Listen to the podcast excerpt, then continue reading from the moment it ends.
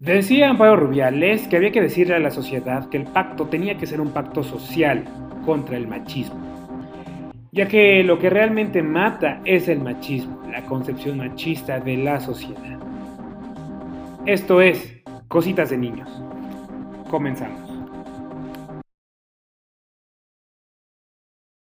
Bienvenidos a un episodio más de Cositas de Niños y en esta ocasión cerraremos la temporada del especial sobre COVID-19 con dos grandes expertos y de verdad estoy muy contento, muy congratulado y estamos de manteles largos en esta producción porque tenemos a dos grandes científicos y esto finalmente en la búsqueda de traerles la información científica de primera mano para evitar que las fake news circulen como hasta el día de hoy y ustedes puedan tomar las decisiones necesarias para su propio cuidado.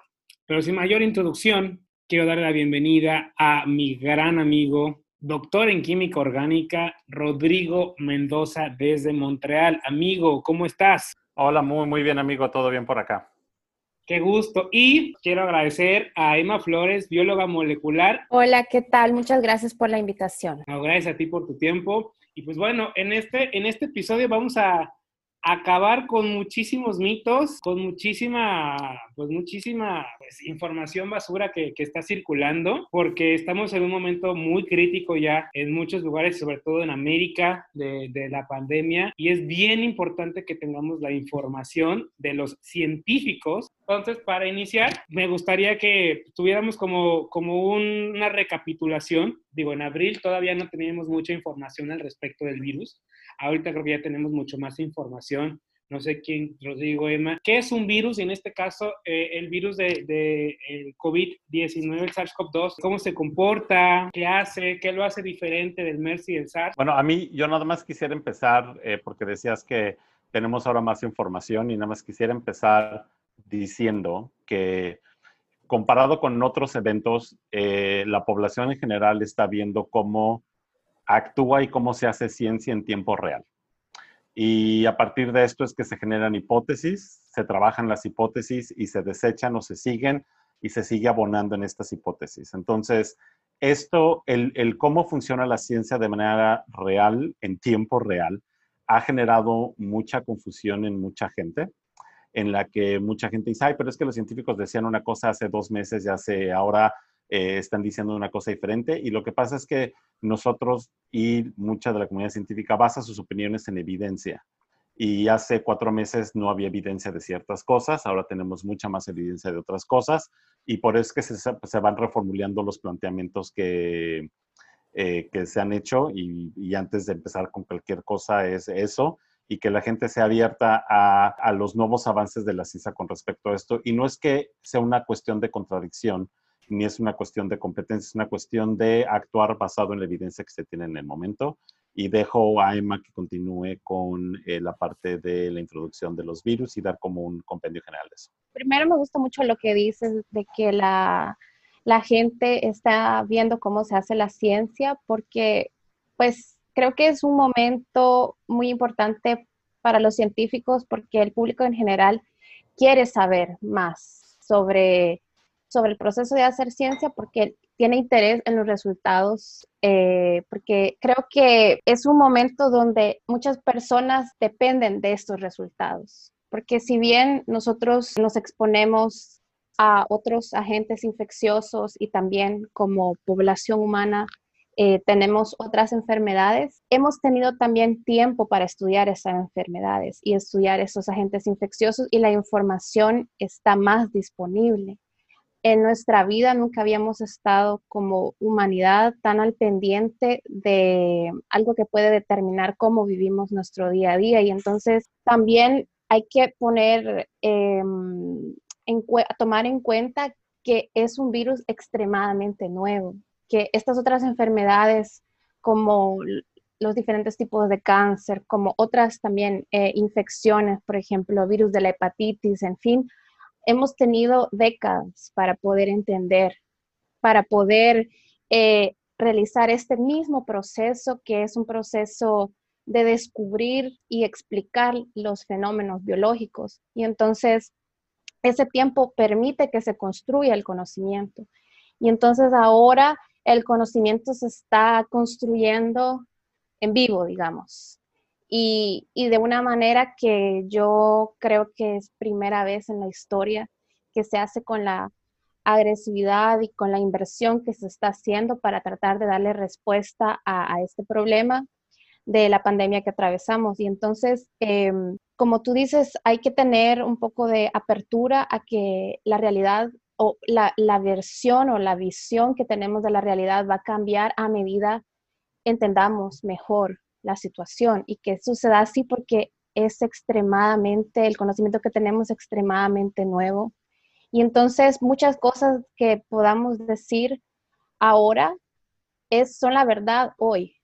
Y, eso es lo que el, con lo que el científico trabaja, con lo que la evidencia le ha permitido ver que es la realidad en ese momento. Pero luego nuevos descubrimientos o formas diferentes de hacer la misma pregunta o de abordar otras preguntas sobre el mismo problema nos van a permitir dar otra respuesta y es lo que se ha visto en esta pandemia. Eh, en febrero, por ejemplo, el utilizar cubreboca o no era una, tenía una respuesta y hoy tiene otra respuesta basada en la evidencia que tenemos ahora. Entonces solo quería agregar eso a lo que dice Rodrigo. Y por otra parte, pues eh, con lo que respecta al virus, que decías, Víctor, que podíamos hacer una nueva introducción muy breve. Voy a tratar de que sea breve.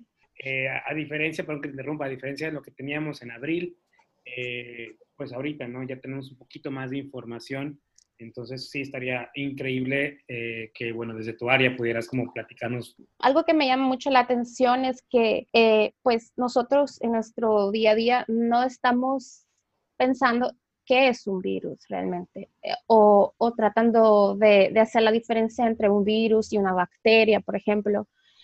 nosotros como personas, pues somos eh, ya hemos experimentado infecciones por virus, por bacterias, pero no necesariamente nos hemos puesto a pensar cuál es la diferencia. Y pues para empezar, un virus em, pues no es un microorganismo. Un virus, la verdad, es, una, es un agente infeccioso que no está vivo, que fuera, que necesita de las células de los animales, por ejemplo, o del humano, para poder llevar a cabo su ciclo y poder replicarse. Entonces, fuera de las células, el virus se encuentra en la forma de partícula viral. Y estas partículas virales son las que nosotros podemos entrar en contacto con esas partículas virales en las superficies, por ejemplo, o se pueden contagiar de una persona a otra o incluso de un animal a, diferente especie a una persona también. Y entonces estas partículas virales eh, tienen la capacidad de entrar a algunos tipos eh, de células. Y, quiero decir también que estas partículas virales son extremadamente pequeñas. No se pueden ver ni siquiera utilizando un microscopio, necesitan microscopios especializados para poder eh, verlos. Entonces, por eso es que también, pues, nosotros no sabemos qué superficie puede o no puede tener estas partículas virales. Y estas tienen la capacidad de reconocer tipos de células específicos y luego interactuar con estas células para ingresar o para depositar dentro de esta célula lo que contienen dentro de su partícula viral, que puede ser eh, ADN o ARN, o sea, un tipo de material genético, que luego entra y se va a replicar dentro de la célula y también va a producir las eh, proteínas necesarias para formar nuevas partículas virales y luego salir de la célula y, e infectar células aledañas o incluso salir del organismo y poder infectar a otros organismos, en nuestro caso otras personas. ¿Y qué respuesta ah, tiene eh, la célula y el cuerpo a la infección viral ya cuando se empieza a replicar? ¿Cómo es que la célula responde. ¿Cómo, es que se lleva a cabo este proceso en el que, bueno, el, virus comienza a replicarse y que, que, empieza a afectar a la célula? ¿Cómo, ¿Cómo se da ese ataque? ¿Cómo se da este proceso?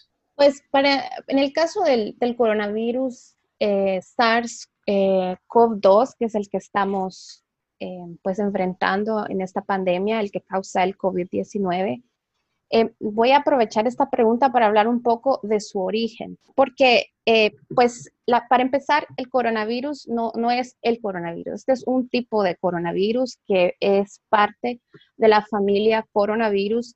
Es, un, es una familia muy grande que infecta varios tipos de animales y que también infecta a, a los humanos, que nosotros pues nos ha acompañado posiblemente desde el origen de la humanidad y que nos infecta también eh, otros tipos de coronavirus que nos causan el resfriado común y nuestro sistema inmune es capaz de enfrentarlo y lidiar con él.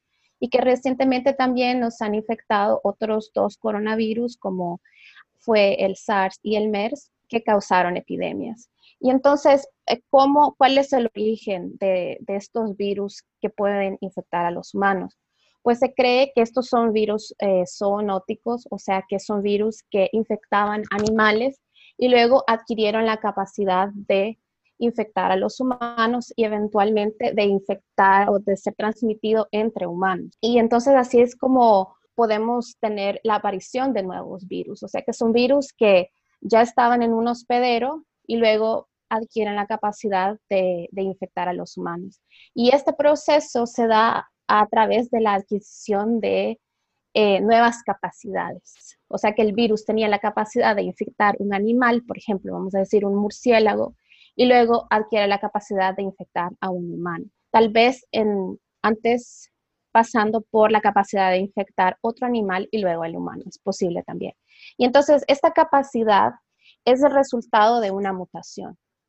Y las mutaciones se dan, eh, para empezar, de forma aleatoria, es producto del azar. El virus no tiene el objetivo de infectar al humano, no tiene la visión de querer eh, infectar otros tipos de animales, simplemente como parte del proceso de replicación viral puede darse un error que origine una mutación. Y así es como adquiere esa nueva capacidad. Y entonces esa capacidad se, se traduce en la posibilidad del, virus de interactuar con un tipo de célula específica y poder entrar en esa célula. Y entonces, eh, al entrar en esa célula, liberar su material genético y luego empezar a, replicarlo. En este punto es donde el virus tiene el objetivo de simplemente replicarse y ser liberado de la célula, y poder infectar otras células, otros organismos. Pero es en ese paso donde también se pueden dar errores porque el, proceso que se da en la replicación es una proteína que toma el material genético del virus como base y luego lo copia, como que fuera un, tipo de fotocopiadora. Pero al hacer este proceso puede causar errores en la secuencia de este material genético y eso es lo que crea una mutación. Y esto ocurre eh, frecuentemente, sobre todo en los virus que tienen el tipo de material genético ARN, como, es, eh, como son todos los coronavirus. Y, pero muchas veces ocurren y eso no tiene ninguna consecuencia, no le da ninguna capacidad extra al virus. Pero también existe la posibilidad de que adquiera una capacidad como es la de infectar a otro tipo de animal, por ejemplo, que infectaba a un murciélago y luego al humano, o la capacidad de, ser más o menos em, virulento o que tenga la capacidad de, en el caso de, nuestro punto de vista, de causar más o menos eh, una enfermedad en particular. Pero esto, como te repito, es totalmente al azar. Y, creo, que, creo que es importante abundar nada más un poco, perdón, en el hecho que eh, lo que dicen es muy importante, que la gente dice, ah, es que mutó, es que mutó.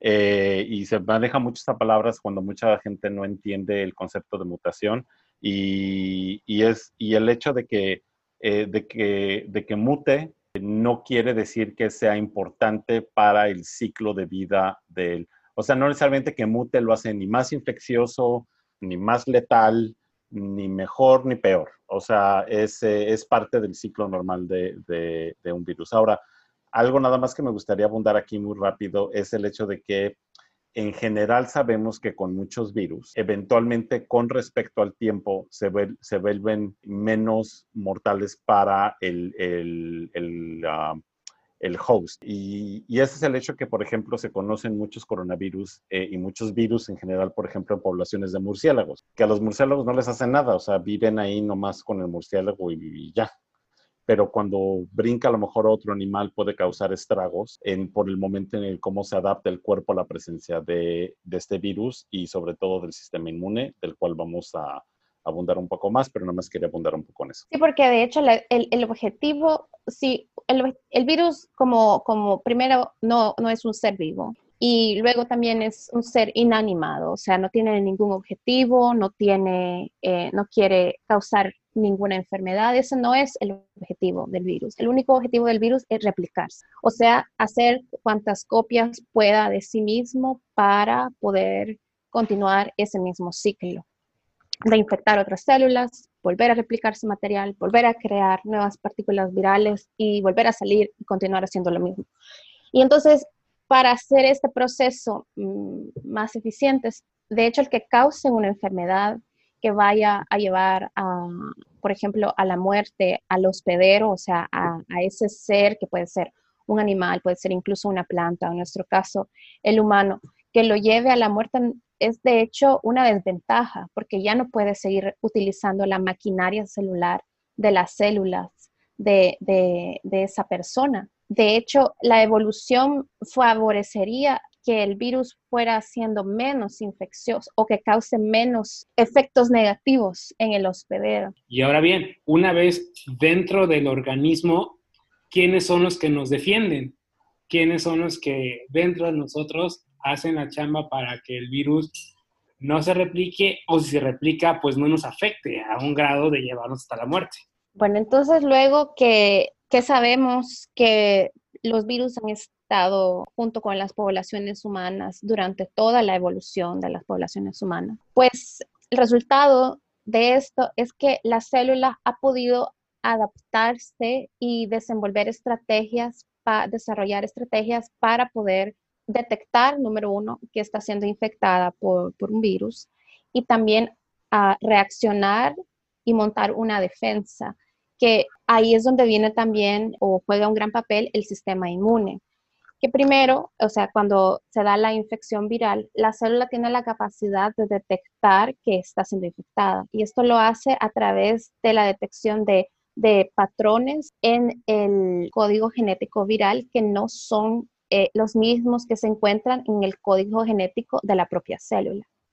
Y al detectar estos patrones puede iniciar una respuesta inmune, que sería la respuesta inmune innata, que puede ser, por ejemplo, parar la producción de proteínas para evitar ser la fábrica de nuevas proteínas virales y consecuentemente crear partículas virales, o sea que le está como parando la, la función de la maquinaria que el virus quiere utilizar. Esa es una estrategia y otra estrategia también es la de liberar eh, sustancias al medio externo de la célula en la forma de unas pequeñas proteínas que se llaman citoquinas. Y estas citoquinas lo que hacen es que van a hacer como mensajes que activan al sistema inmune. Entonces luego el sistema inmune empieza una primera línea de defensa que se llama respuesta inmune innata, que trata de lidiar con la infección viral o, también con otros tipos de infecciones, pero me voy a enfocar en la infección viral en las primeras horas de la infección. Y entonces hay eh, algunos tipos de células van a tratar de neutralizar tanto a la célula infectada como la progresión de la infección viral. Pero luego, si esta primera línea de defensa, que es la respuesta innata, falla, viene la segunda línea de defensa, que es la respuesta inmune adaptativa. Y esta respuesta inmune adaptativa, los principales protagonistas de esta respuesta son las, los linfocitos. Entonces, los linfocitos que son tanto células B como células T, también son conocidos como eh, los glóbulos blancos. Entonces, estos tipos de células son los que van a, montar una respuesta específica contra el invasor. Entonces, para poner el, el ejemplo del coronavirus, SARS-CoV-2, que por facilidad le voy a decir coronavirus, el que causa eh, COVID-19, pues el sistema inmune va a montar una respuesta contra el coronavirus, específicamente contra él. Y para ello necesita primero reconocerlo. Y entonces para reconocerlo eh, utiliza patrones también que el virus tiene. En, su, en este caso sería en, en en la partícula viral para que sea el patrón que va a buscar y va a reconocer y va a neutralizar. Entonces, una vez identificado este patrón, que por ejemplo en el, en, el nuevo coronavirus es la proteína S o proteína espiga que tiene en su eh, partícula viral, el sistema inmune reconoce este patrón como algo invasivo, algo extraño al propio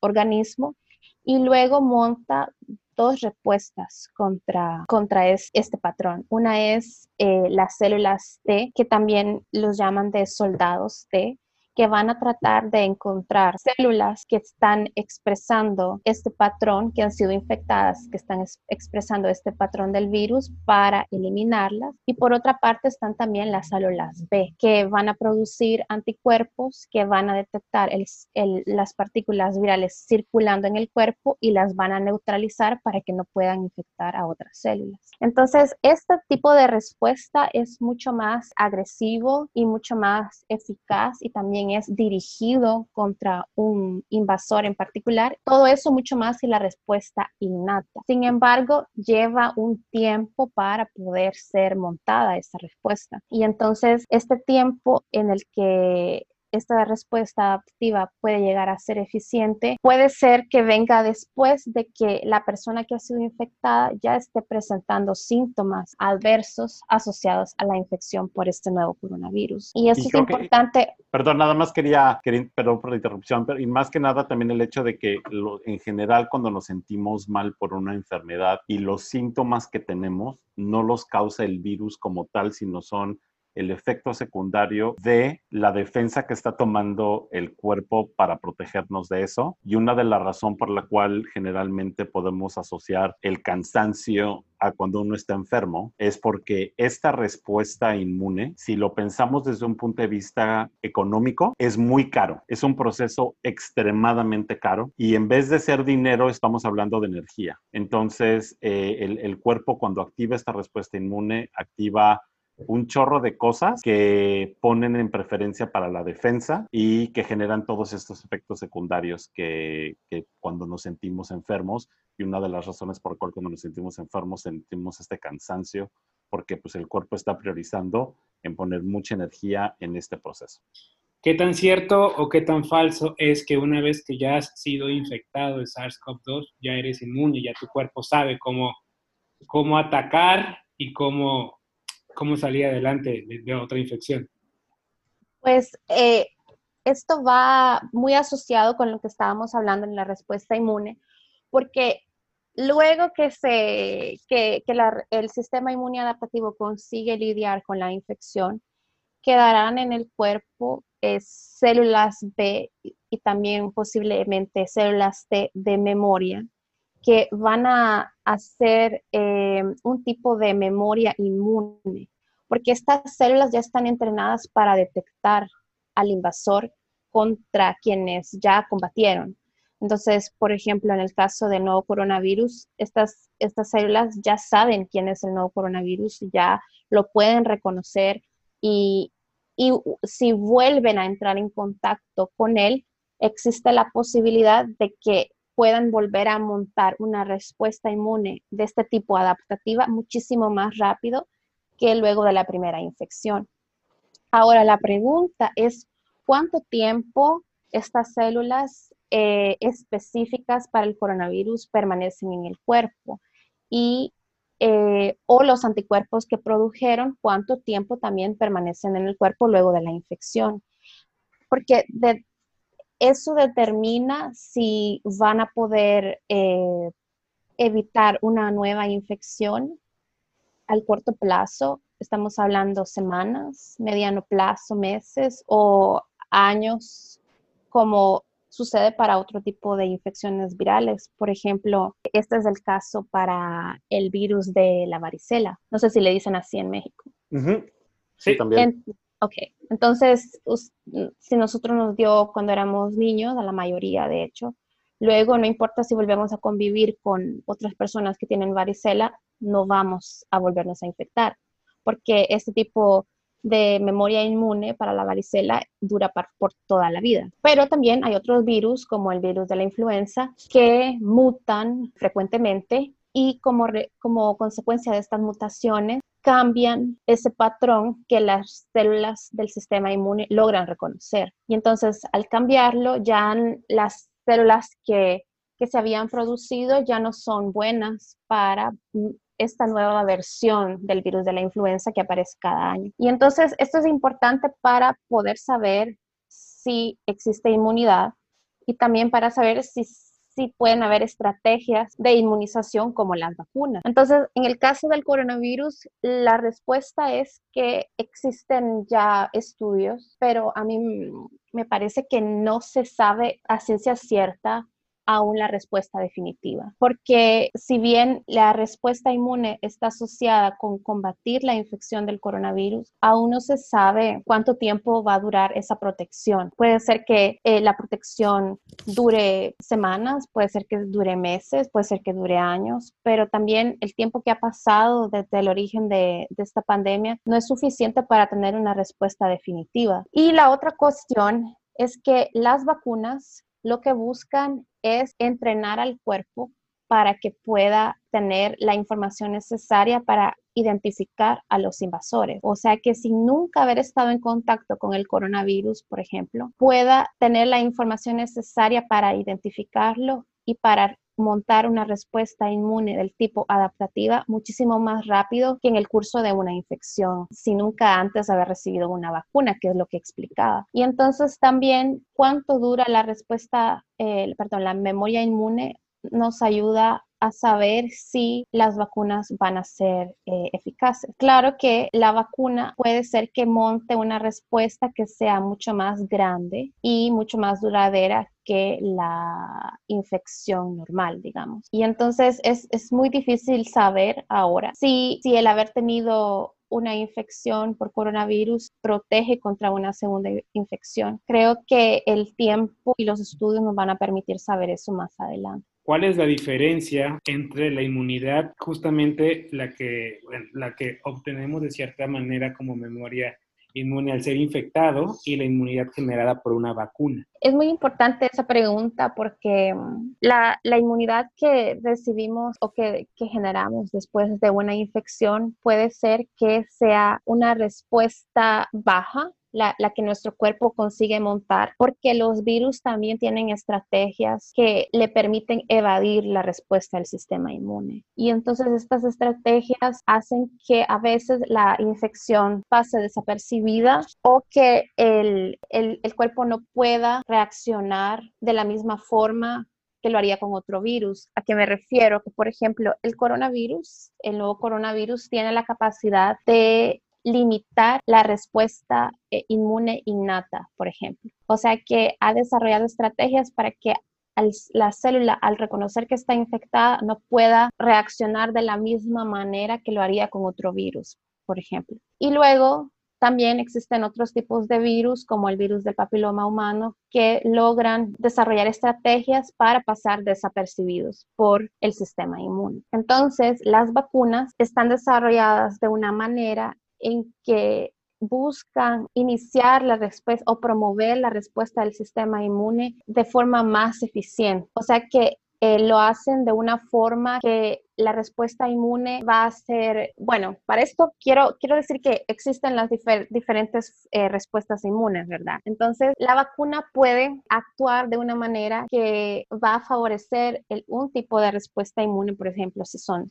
respuesta inmune liderada por células T o células B y también va a, tratar de que esta, o sea, va a estar diseñada de una forma en que la memoria inmune dure más que la memoria inmune que nos trae la infección. No sé si me doy a entender. Y entonces es por este motivo que si bien, por ejemplo, han habido reportes de que la infección por coronavirus eh, causa respuesta inmune adaptativa, y luego tenemos eh, células B que liberan anticuerpos contra el coronavirus y luego los, los anticuerpos permanecen en el plasma de la persona que fue infectada. Pero luego, después de meses que se han, hecho estos estudios, vuelven a, a medir los niveles de estos anticuerpos en las personas que fueron infectadas y ven que estos niveles han disminuido. Entonces, esto es una evidencia que no nos dice claramente si esta persona aún puede ser, ¿cómo se llama?, eh, resistente a, a, una nueva infección, porque también puede ser que existan células de la memoria inmune aún en esta persona. Ahora bien, con una vacuna puede ser que los niveles de anticuerpos que permanecen en el cuerpo luego de la inmunización sean mayores que los que existen luego de la infección. Y también, dependiendo de la estrategia de la vacuna, puede ser que se necesiten nuevas dosis, o sea que más de una dosis de la vacuna para que esta respuesta sea más duradera. Entonces, con lo que quiero decir en conclusión, que creo que no he sido muy clara, es que... creo que sí ha sido bastante clara y bastante específica.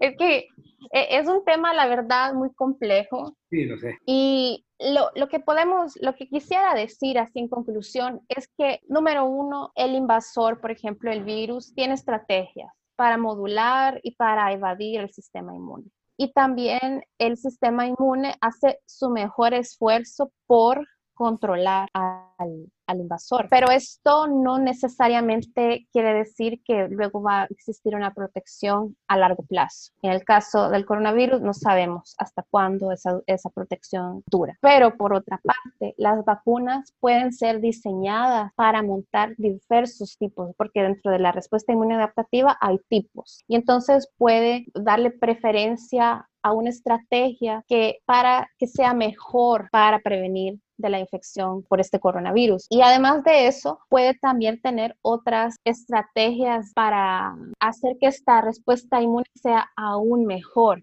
como por ejemplo varias dosis. De manera que es una respuesta más diseñada, digamos, que la que nuestro propio cuerpo puede, puede montar. Ahora bien, platicamos de lo que es virus, ya presentamos una vez más, ya con la información reciente que tenemos qué es el SARS-CoV-2, cómo se comporta, qué efectos produce en el organismo, cómo reacciona el organismo, si nos volvemos inmunes, no inmunes, la diferencia entre los tipos de inmunidad. ¿Qué puedo hacer para no infectarme? Y antes de entrar a la polémica del cubrebocas, porque ahí nos vamos a echar un ratito. Medidas que ustedes como científicos digan esto, esto, esto. ¿Quieres empezar, Emma? Sí. no, pero yo creo que este para empezar, es, para empezar era una situación totalmente nueva y la información que tenemos a la disposición ha ido cambiando. Entonces, en ese punto, la información es lo que nos empodera para poder tomar decisión. Con respecto a eso, yo creo que podemos volver a qué es un virus y entonces es y, también hablar un poco de cómo se transmite este virus. Entonces, el, cuando hablaba sobre las partículas virales, que esa es la forma en, en la que encontramos el virus en superficies fuera del cuerpo en general y entonces estas partículas virales las podemos pensar como que fueran brillantinas. Yo vi esa, oí esa analogía de un médico y me gustó mucho porque es como, como no lo podemos ver, podemos pensar que es como brillantina que cubre, que cubre los objetos. Solo que esta brillantina no dura para siempre. Tiene una, un, un límite del tiempo que puede habitar, o más bien que puede mantenerse capaz de infectar una célula sobre la superficie, que mm, los estudios dicen que son cuestión de horas, aproximadamente cuatro horas, dependiendo también de la superficie. Entonces, yo creo que, que está bien la, limpiar los objetos con los que uno interactúa, por ejemplo, cosas que otro, otra persona ha manipulado. Es una práctica que yo hago también si recibo o compro cosas en los mercados, yo lo limpio claro que esto es parte de, la transmisión, porque yo creo que lo más importante es tener conciencia de las áreas donde uno se tiene que proteger y este virus se transmite a través de objetos, se transmite también a través de eh, contacto con otra una persona infectada a través de también aerosoles. Y entonces solo protegerse limpiando cosas no es suficiente. También hay que mantener la distancia, el distanciamiento social y también hay que protegerse utilizando mascarilla para proteger al otro, para protegerse a uno mismo. Entonces, yo creo que obsesionarse con una práctica en particular es un poco difícil porque también nos puede crear ansiedad y entonces eso también puede tener efecto en nuestro sistema inmune, o sea, el estar extremadamente estresado con, con, con una situación y claro que es una situación nueva, pero yo creo que si uno trata de, de pensar cuáles son las áreas que yo puedo proteger, que, que, yo puedo, donde yo me puedo resguardar, qué es lo que está en mi control y tratar de hacerlo sin, sin llegar al punto de, de obsesionarse con, con, esa actividad. Entonces yo creo que está, que no hay ningún problema. Pues mira, yo, yo, yo lo que te podría decir es que a través de todos estos meses en los cuales se ha ha pasado y, ha habido muchos casos de infección. En muchos países se ha seguido y se ha dado un seguimiento muy específico para lo que es el traseo de contactos infecciosos. A través de estas historias y de estos, de estos datos epidemiológicos, se ha podido ver que el contagio por superficies existe, es posible, pero es muy bajo. Eh, son muy pocos los casos que pueden hacer como la evidencia clara entre una, entre ya sea un paquete que se recibió o alimentos o, en general por alimentos, porque algo que es importante de lo que decía Emma es uno de la pensar en la partícula pero también pensar en por dónde entra. Y este virus entra por el sistema respiratorio, no entra por el sistema digestivo. Y también, pues, es, la cuestión por eso de lo que hasta la fecha, tanto la Organización Mundial de la Salud como muchos gobiernos, incluidos el de Canadá, que es donde vivimos, es las recomendaciones son lavarse las manos constantemente y mantener el distanciamiento social y utilizar el cubrebocas, que son como las tres eh, medidas de, de prevención. Entonces, si ya tienen una rutina de lo que es el lavado, ya se acostumbraron a ello, no les genera ningún tipo de estrés, no les genera, sino ya es parte normal, eh, no hay ningún,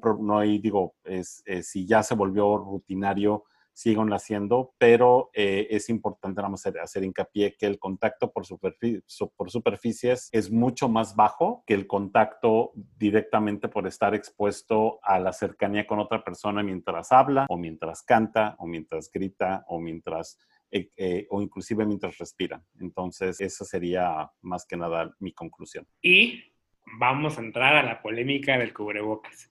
Y digo polémica porque al inicio no había suficiente evidencia para afirmar si el cubrebocas sí protegía o no protegía. Con el paso del tiempo, creo que ya la hay y eh, empezó a, bueno, a, a pedirse en muchos lugares que se usa el cubrebocas en muchos países. Pero, por ejemplo, aquí en México ahora es la polémica. ¿Funciona? ¿No funciona? Si funciona, ah, justamente estábamos platicando antes de, entrar a grabar. Tuvimos una, una, discusión con una conocida que decía que no, que no había evidencia de que cubrebocas no funcionaba. Sin embargo, vemos que países donde no se usa el cubrebocas y donde sus líderes políticos no han promovido el uso del cubrebocas son los tres países que tienen más números de infectados y más números de muertos hoy en día. Digo, vamos a actualizar, que justamente no hemos hecho la actualización. Tenemos 17 millones 913 mil 780 casos al día de hoy, con 685 mil 946 muertes. Entonces, justamente hemos ya leído muchísima bibliografía que te dice sí, sí se puede contener, sí usamos cubrebocas, pero la, la, la gente pues de cabeza dura dice que no. Entonces, ustedes científicos, por favor, díganme, ¿funciona o no funciona el cubrebocas? Ok, para, para, para poder llegar a poder responder esa pregunta hay que empezar desde el origen de cuando empezó todo este relajo. Como la pandemia agarró a muchos países con los calzones abajo, muy pocos países tenían, y creo que solamente realmente fue Finlandia, el país que tenía un abastecimiento de cubrebocas que no estaban expirados o en general de protección para los hospitales. Entonces, muchos países al principio no quisieron apoyar la cuestión del cubrebocas porque uno, la evidencia de otros agentes infecciosos de la misma familia como el SARS y el MERS una vez solamente, que eso digamos son primos hermanos del COVID, de, del SARS-CoV-2, la gente no mostraba ningún tipo de, no, no era contagiosa hasta no mostrar síntomas. Entonces, entre que pocos países tenían un stock de estos cubrebocas, el mercado internacional estaba explotando y que se, y que se le estaba dando prioridad a los médicos y que la información que se sabía de otras enfermedades no apuntaba a que era importante, muchos países que no tienen la cultura del cubrebocas, sobre todo países del mundo occidental, porque en el mundo asiático, en muchos países es muy normal usarlo, pues no se hizo lo del cubrebocas y no había ahora. Cuando la gente dice no hay evidencia, lo que pasa es que obtener la evidencia directa sobre si funciona o no avienta un problema ético muy grande, porque para poder obtener esa evidencia, lo que hay que hacer son experimentos controlados en los que pones gente que sabes que está infectada con cubrebocas, sin cubrebocas, a diferentes tipos de distancia de gente que no es infectada con cubrebocas y sin cubrebocas. Y pues eso éticamente no es posible. Entonces, la información que tenemos ahora es información de lo que se le conoce información epidemiológica, que es viendo, ahora analizando por todo este tiempo, qué tipos de historias hay y se le da un seguimiento estadístico a las historias que se registran. Por toda esta evidencia que hay, que digamos que muchas son cuestiones de tipo anecdótica y no porque sí hay eh, porque hubo pruebas de por medio en el cual pues se, se ve pues lo de la, importancia del cubrebocas en cómo sí reduce estadísticamente y se puede ver pre-cubrebocas y post-cubrebocas si baja el nivel de infección y se ha visto en varios países. Además de que, por ejemplo, ha habido, hay, hay una historia que me parece muy interesante, que es en febrero, durante uno de los primeros estallidos de, de esto, que, y vamos, voy a tomar el ejemplo de dos partes, de, de, digamos, de un escenario muy similar y es en cruceros. Entonces, en febrero tuvimos el crucero del Diamond Princess que, que, detectaron que había gente infectada y se quedó varado en las playas de Yokoyama, en Japón. Del total de todos los pasajeros, hubo 634 pasajeros que dieron positivos al virus. O sea, se le hicieron pruebas a todos y dieron 634 positivos y, y se supo que, que de, ese, ese 18, de, de, de todo ese número, el 18% de infecciones fueron asintomáticas. Y esto viene interesante ahorita por otra razón que lo menciono. Y en marzo, en Argentina, hubo algo muy similar, pero hubo muchos menos casos de infecciones que fueron 128 personas que dieron positivo al test, pero el 81% fue asintomático. Ahora, ¿por qué esta, por qué esta, por qué esta historia es, es, es, interesante? Porque digamos que maneja dos dimensiones. Uno es que a la gente de Argentina, de, de, del crucero argentino, en el momento en el que se detectó que alguien estaba infectado, se les dieron mascarillas. Cuando a los, de, a los del de Japón se les dieron mascarillas mucho más tarde y tuvieron muchas menores infecciones. Pero también hubo hubo infecciones, hubo muchos más casos de, de, de, infectados que fueron asintomáticos. Y esto, digamos que muestra la parte uno de que las mascarillas funcionan, de que el cubrebocas funciona y funciona tanto para no para evitar el contagio, pero también para evitar que las partículas que salen de, de aerosoles y de gotas que salen de nuestra boca y de nuestra nariz se dispersen en el aire tan fácilmente y que se queden controladas en el pedazo de tela que tenemos enfrente de la boca y la nariz. Pero también esto habla de que sugiere esta información y lo sugiere nada más, y por eso soy muy cuidadoso con mis palabras, sugiere que la carga viral es muy importante para el tipo de infección, de lo cual también para poder decir que tenemos evidencia, tendríamos que tener un spray con el coronavirus y después agarrar gente y empezarle a echarles spray en la cara y a ver qué cuántos, con cuántos sprays se infectan, qué tanto y a ver cuáles llegan hasta el hospital. De nuevo, hacer estos estudios de manera ética no se puede. Entonces lo que se hace es ver el, el modelo estadístico de muchos de los diferentes tipos de casos. Y también tenemos el caso de lo, las dos peluqueras o dos peluqueros en, en, Missouri, que a pesar de haber dado positivos a coronavirus y haber atendido creo que a 170, eh, a 170 clientes, ninguno de los clientes quedó infectado. Entonces tenemos muchas de esas historias que de manera indirecta sugieren que el uso de cubrebocas es importante, que ayuda a la disminución, pero también hay modelos en ciudades que se ve una disminución del número de contagios antes de, de imponer el cubrebocas y después del cubrebocas, sobre todo cuando muchas de las otras medidas se mantuvieron similares. Entonces sí se vio el efecto a través del tiempo de que disminuyó el número de casos. Entonces sí funciona, sí se deben de, de, manera indirecta, pero pedir que haya, es que no hay, no hay evidencia científica directa de esto, pues si tanto quieren la evidencia científica, pues que se metan a un, que sean muy voluntariosos y se metan a un estudio clínico y que les inyecten o les infecten o les hagan o les avienten el virus en la cara si gustan. Pero yo creo que nadie va a estar de acuerdo con que le hagan esto, ¿verdad?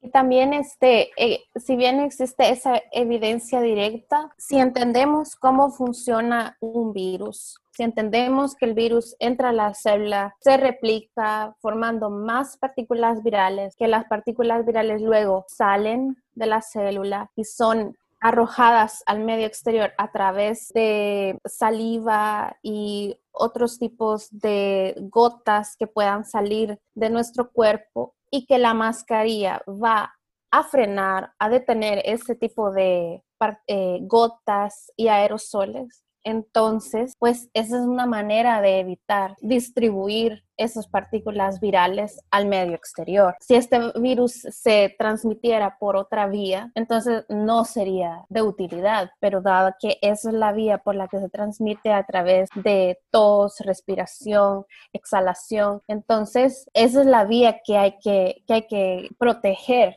Es entonces, como dice Rodrigo, eh, obtener evidencia directa para este tipo de, contagio es muy, muy difícil, incluso antiético, pero sí existe la, evidencia de por qué es útil y no solo la evidencia, sino como la experiencia que Rodrigo mencionaba de otros países, la evidencia de introducir esta medida como las otras medidas de prevención. Entonces, siento que e, existe la base para poder decir que sí funciona, la base científica. Y, yo nada más, y nada más quisiera abundar muy rápido. En general, cuando al principio de todo esto, y creo que, y nada más quiero, quiero ser muy repetitivo en esto, en general, para muchas enfermedades de tipo infeccioso respiratorio, uno se vuelve contagioso hasta que muestra síntomas. Ese, digamos, que era como la regla general de las enfermedades infecciosas por vía respiratoria. Entonces, cuando ya muestra síntomas, entonces lo único que había que hacer es, ah, tengo síntomas, entonces me quedo en casa y así se puede aislar y contener la enfermedad. Y así fue como se contuvo, por ejemplo, el SARS. El SARS no te volvió infeccioso hasta tener síntomas. Se volvió, por ejemplo, las campañas de tomar temperatura se volvieron muy efectivas. Entonces, si tienes ningún tipo de fiebre, te contenían, y, así lograron parar esto. Este virus trajo esta palabra de asintomático al vocabulario normal regular de la gente, pero no es lo común para enfermedades infecciosas de tipo respiratorio. Y poco a poco se dieron cuenta de que existían estos asintomáticos, pero y los que también, no nada más los asintomáticos, sino gente que mostraba síntomas muy ligeros, que esos no son asintomáticos, pero que sí podían infectar pre-síntomas. Entonces hay gente que a lo mejor lo único que tiene es un dolor de cabeza o que se siente un poco cansado. Es un síntoma, no te hace asintomático, te vuelve sintomático muy ligero, pero también puedes contagiar antes de mostrar los síntomas y eso fue lo que cambió la jugada por completo a en general cómo funcionan estas, estas infecciones y cómo se transmiten estas infecciones de tipo respiratorio. Entonces, por todos estos detalles, es que ahora muchos países y la Organización Mundial de la Salud recomiendan el uso del cubrebocas y sobre todo es el uso de cubrebocas en espacios cerrados mal ventilados y es evitar estar en espacios cerrados mal ventilados. Esto es igual que lo que hablamos hace un ratito, que no es suficiente una medida de prevención. No es, ah, ok, voy a usar el cubrebocas, soy, estoy completamente seguro. De hecho, aún está tratándose de entender qué tanto protege a la persona que usa el cubrebocas. O sea que si yo soy una persona que no está infectada, ¿cómo me va a proteger a mí? Es claro que si yo estoy infectada, el cubrebocas va a prevenir que yo infecte a otras personas a través de aerosoles y gotas que salgan de mi boca o al respirar.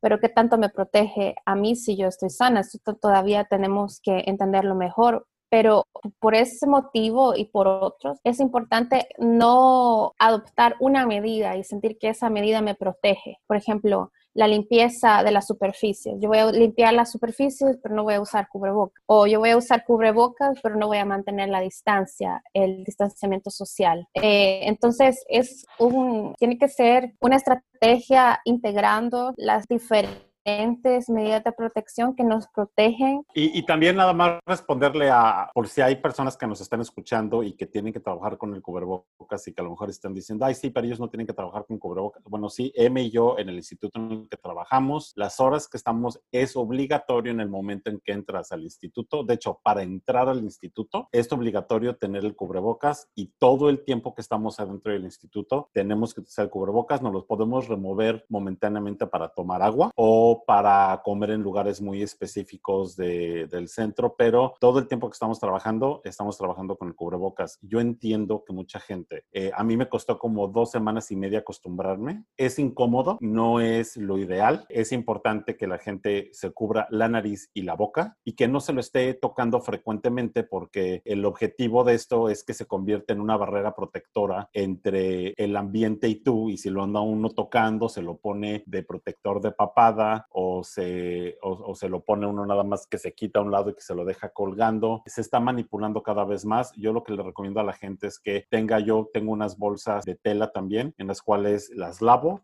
tengo varias bolsas de estas de tela y el cubrebocas, el cuando lo dejo de usar, lo pongo en esa bolsa de tela. Trato de eh, manipular mi cubrebocas únicamente por, ahora sí que las agarraderas a, a las orejas. No tratar de tocar la tela nunca para que el cubrebocas se mantenga limpio todo el tiempo. Y tratar de tocarlo únicamente después de haberme desinfectado las manos para no llevar ninguna contaminación de una superficie hacia el cubrebocas y pensar mucho que el chiste es mantenerlo limpio y tratar de evitar que se contagie, tratar de contagiar otras cosas con ello y no minimizar las cantidades de oxígeno. Sí, es incómodo, no es lo más padre de usar, esto eventualmente va a pasar, pero solamente el esfuerzo colectivo pues va a hacer que podamos controlar esto, ¿no? Bueno, incluso leía yo que alguien comentó que el uso, digo, ustedes me dirán si, si fue muy muy excesivo este comentario, pero un médico estaba diciendo que el uso del cubrebocas es semejante a tener una vacuna, que en primer lugar te reduce la posibilidad de infectarte y en segundo, si te infectas, y es lo que ya habíamos platicado, reduce el riesgo de gravedad, pues aspiras menos partículas al momento del contagio. Pues lo que había dicho de, o sea, sobre todo de la carga viral,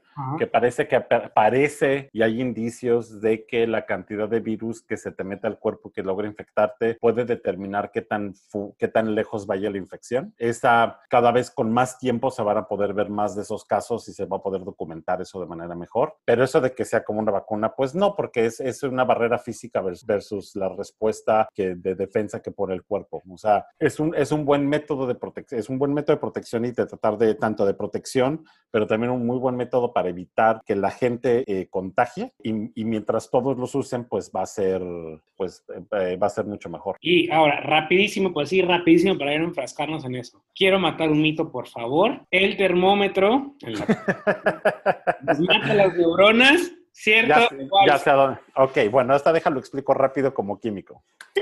El termómetro eh, que hace la detección no lanza nada, no te avienta ningún rayo poderoso, ni ningún rayo láser, ni nada. Nosotros como humanos, nosotros cuando estamos, digamos, por el hecho de existir y por tener procesos celulares, y pues digamos que para mantenernos vivos a la temperatura de 37 grados, que es la temperatura del cuerpo, el cuerpo también se encuentra en equilibrio con el ambiente y la temperatura a la cual se tiene que mantener para mantener procesos celulares normales y que estemos vivos, que es ligeramente importante, ¿no? Cuando nosotros, no, nada más por el hecho de existir, producimos calor y ese calor se emite por vibraciones de tipo infrarrojo. Esa e, es, digamos que son de, las, de, de la energía que nosotros como cuerpos emitimos por estar vivos. Ahora bien, lo que hacen estas pistolas, lo que hacen es que tienen detectores de energía infrarroja y dependiendo la cantidad de energía que tenga, que, que se esté aventando por parte de nosotros es la temperatura que te, mientras más, mientras más energía y mientras más, digamos que mientras más calientes estemos y por lo tanto si hay fiebre, vamos a aventar más energía de tipo infrarroja y mientras estamos a temperatura normal vamos a aventar menos y estos dispositivos pueden leer esas pequeñas diferencias y nos pueden decir si nuestra temperatura es la correcta o es la incorrecta. Ahora, como depende de un detector, hay de detectores a detectores y no va a ser lo mismo comprar y como todo en este mundo hay buenas pistolas de detección de temperatura y malas pistolas de detección de, temperatura.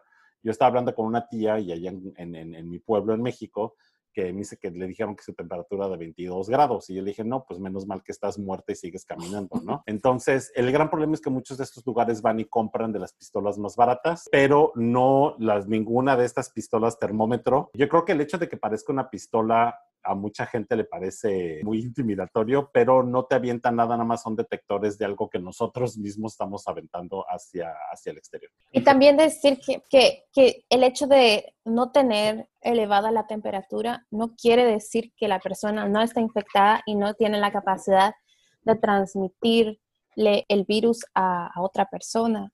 Entonces, por eso eh, lo que yo quiero recalcar es que no hay una medida que se pueda tomar. Bueno, sí hay una medida, la medida es estar en la casa, aislado de todo el mundo, pero eso no, no es algo que se pueda mantener no sé, a, a, largo plazo. Entonces, dado que vamos a convivir con otras personas, no hay una medida que, que, nos vaya a proteger es la adaptar varias medidas. Entonces, solo la medir la temperatura y ver que no está alterada no es suficiente. También, entonces, por ejemplo, como decía Rodrigo, que en nuestro instituto nosotros usamos cubrebocas, mantenemos las superficies limpias, lavado de manos, distanciamiento. Aunque estemos ahí, tenemos que mantenernos siempre a dos metros mínimo de distancia no estar en oficinas pequeñas, o sea, más de una persona en una oficina pequeña cerrada. Entonces, este, este ejemplo del termómetro lo quiero utilizar para recalcar en eso, que son varias medidas que tenemos que implementar. Gracias por desmitificar, gracias por acabar con, con, con, con pues con el, con el rayo láser mata, mata neuronas. No, mira, personalmente yo cuando entro a estos lugares donde se toman la temperatura, literal les digo, señor, por favor, tómeme la temperatura en la cara, porque aparte te reduce un grado centígrado, tengo entendido si te lo toman en la mano. Entonces digo, pues tómeme la temperatura como debe de ser, o sea, porque es una ridiculez de que te mata las neuronas. No, porque también, porque también tiene mucho que ver la, la, el área superficial donde te lo están midiendo y, y la distancia al que, o sea, la distancia y que te lo, por ejemplo, en la cara es un espacio bastante grande de, de, que además no, porque generalmente, digamos, los humanos usamos ropa, ¿verdad? Entonces, eh, o sea, si te lo tomaran a lo mejor en el pecho con, o sea, pero sin ninguna playera, a lo mejor el resultado sería muy similar, pero la ventaja de la cara es que tenemos bastante piel expuesta directamente al aire que a cierta distancia se puede hacer una medición correcta. Entonces, por eso es importante eso, ese, ese detalle nada más. Pero esa teoría no, no había llegado hasta mí aún. Ah, no, no, no, no, no te había llegado. no. Sí, no, a mí, eso desde México lleva hace como, me tocó verlo por lo menos hace como un mes, cuando empezaron a poner en muchas tiendas lo de la pistola y mucha gente quejándose de que les estaban matando las neuronas y pues sus neuronas habían muerto por otras cosas tiempo antes. Pero saben que yo creo que esto es, es reflejo, no tal vez directamente el reflejo, pero mucho influye en cómo los científicos distribuimos nuestro conocimiento. Sí. Porque la, las personas, tipo, yo no, no, tengo, no tengo conocimiento de ingeniería, por ejemplo, no es mi área, no tengo muchas ideas pero tengo, o de, de, quien es abogado, pero tenemos algunas nociones con las que podemos convivir, saber a qué recurrir cuando tenemos un problema legal, por ejemplo. En cambio, con el aspecto de la ciencia, la información científica, a veces está muy alejada de, de las personas que no son científicos. Sí. Y entonces... Y yo, creo, y, y yo creo que es una mezcla tanto de eso, Emma, de, la parte, de la parte de no necesariamente la mejor comunicación por parte de los científicos y de la naturaleza misma de, de, la, del conocimiento científico que va cambiando constantemente. Sí, es posible que, sea, que sean las dos, porque sí, no, no hay una respuesta definitiva. Si tú me pides una respuesta definitiva, en todas las preguntas científicas no, no existen. Pues para eso se continúa haciendo ciencia, ¿verdad? Y entonces, por eso siento yo que es muy importante esto que estás haciendo, Víctor, de, invitarnos y también que ya lo hiciste previamente, y de, y también de, de las personas que se dedican a, hacer ciencia, de tratar de llevar el conocimiento de una forma accesible a las personas para que pues ya no sea la ignorancia de algunos temas lo que determine cómo esa persona va a actuar. Eso es lo que... Sí, no, estoy completamente de acuerdo contigo. Sí, es que finalmente yo siempre he sido muy creyente de que información es poder. Y tienes un punto. Lamentablemente la forma como se distribuye la información científica a veces no es tan accesible o a veces no es tan comprensible. Y mira, y yo te, y yo te voy a decir algo, yo creo que también, y creo que platicamos eso y creo que lo mencioné en el episodio pasado, que nos enseñan siempre a analizar cosas en términos binarios. Entonces es, o está bien o está mal, o es blanco o es negro, o es cero o es uno, o, o te cura o te mata. Pero pues la vida, todo es en escala de grises. Entonces, y además es multifactorial todo. O sea, a mí cuando me dicen es que la razón por la cual este, hay este problema, pues yo nunca lo creo porque no hay nada que se pueda explicar nada más por una razón. Siempre hay muchas razones que explican y cada razón tiene su peso dentro de algo. Y eso es como analizamos la ciencia nosotros. O sea, no es, no es nada más decir sí o no, sino es tienes controles y, y nosotros utilizamos mucho la palabra sugiere. Este resultado sugiere esto. No necesariamente eso demuestra por completo algo, pero sugiere algo y mientras más evidencia tengamos que algo lo sugiere, podemos decir, pues toda la evidencia apunta a esto. Pero, pero yo creo que también el hecho de que estamos muy acostumbrados a pensar en términos binarios no ayuda. En el siguiente episodio hablaremos sobre la efectividad de las pruebas disponibles. ¿Hay algún tratamiento ya definitivo? ¿Qué hay acerca de las vacunas? ¿Tendremos vacuna próximamente? Esto es Cositas de Niños. Gracias por acompañarnos en un episodio más de Cositas de Niños. No olvides seguirnos en nuestras redes sociales, Cositas de Niños en podcast en Instagram y en Facebook. Nos escuchamos en el siguiente episodio. Adiós.